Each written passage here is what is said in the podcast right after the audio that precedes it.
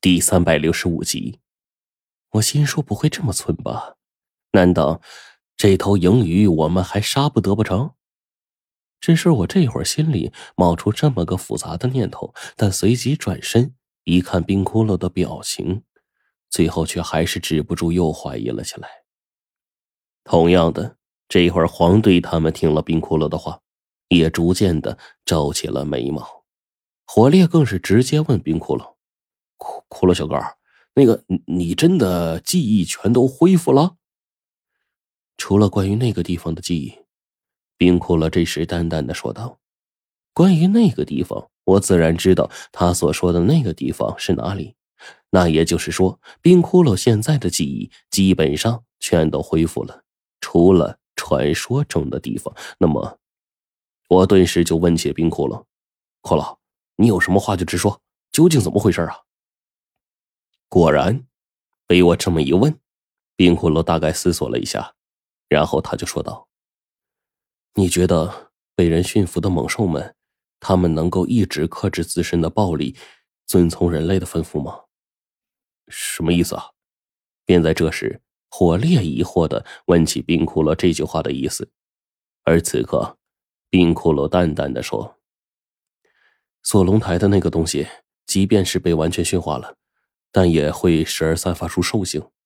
我想告诉你们的是，在很久以前的那群人当中，他们在驯化和降服一头异兽之后，就会给他们下咒，将一种全新的使命化作咒语，深深种在他们的脑海当中。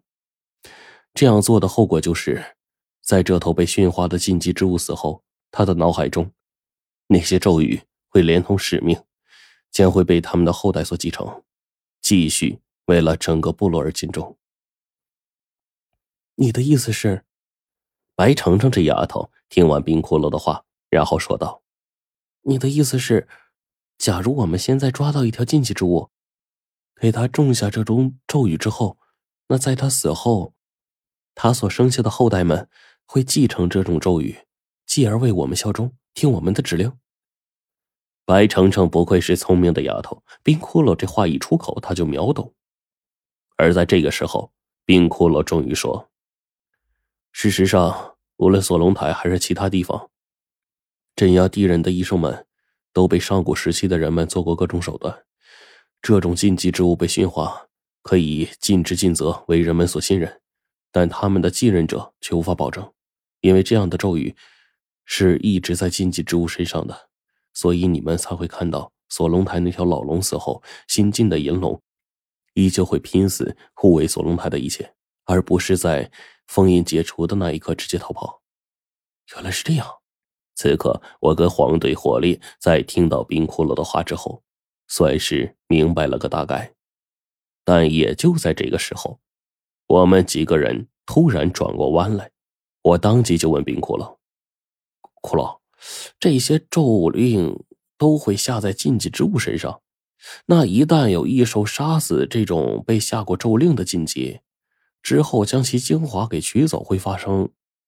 见我问到了这个问题，冰骷髅点了点头。好家伙，这时候我整个心脏几乎扑通一声，直接就炸开了。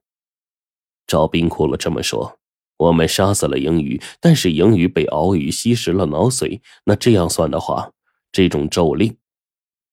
现在，是否已经进入敖鱼的体内？徐子良是否再次得到了新的助力呢？一想到这儿，我整个人都愣了一下。随后，冰骷髅点了点头，说：“那个时代的人们都是这样做的，地人、路人、天人或者水人，都用这样的方法控制异兽，代代不绝的守护着部落。所以，那条鳌鱼最终会变成地人们的工具。因此。”杀了鹰鱼，除了一害，只是之后我们要办的事情，却依旧不能马虎。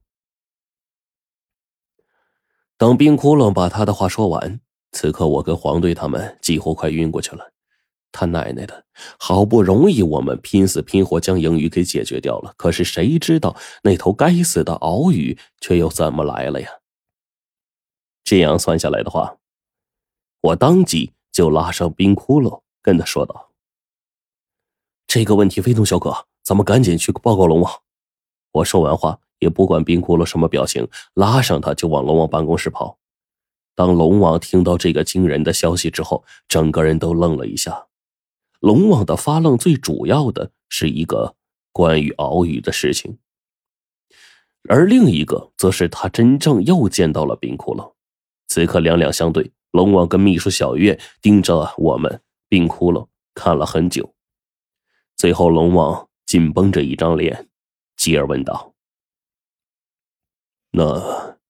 这鳌鱼对我们此行的威胁，是否会超过英语？还好，冰窟窿这个时候说了两个字。可是龙王也知道冰窟窿这家伙，你不问他就不会主动说的毛病。无奈，龙王又开始对冰窟窿挤牙膏说：“还好，这意思是还有救。敖宇这种异兽是因为鱼跃龙门才产生的。”传说海中有一道龙门，鲤鱼越过其中就会变化成神龙。但实际上，这种鱼越过龙门之后，最终会变化成龙头鱼身的生物。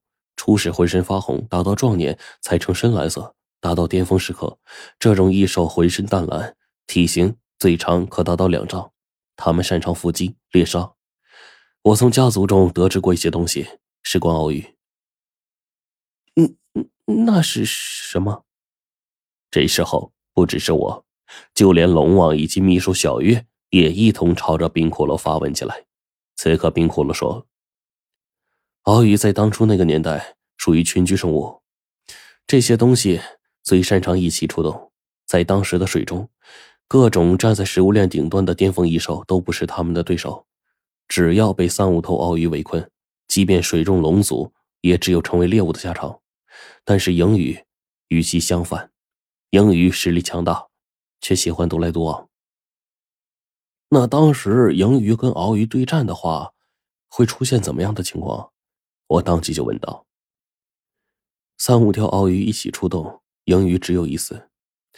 事实上，那时候的鳌鱼，只要还有种族存在，是不会独自一个人去单打独斗的。但是，现在已经不是上古年代了，鳌鱼也时不存一。从你们的描述。这是一条落单的鳌鱼，而这鳌鱼一旦落单，说明它已经找不到其他种群一起行动了。因此，一条鳌鱼的能力还不足以和一条鹰鱼做比较。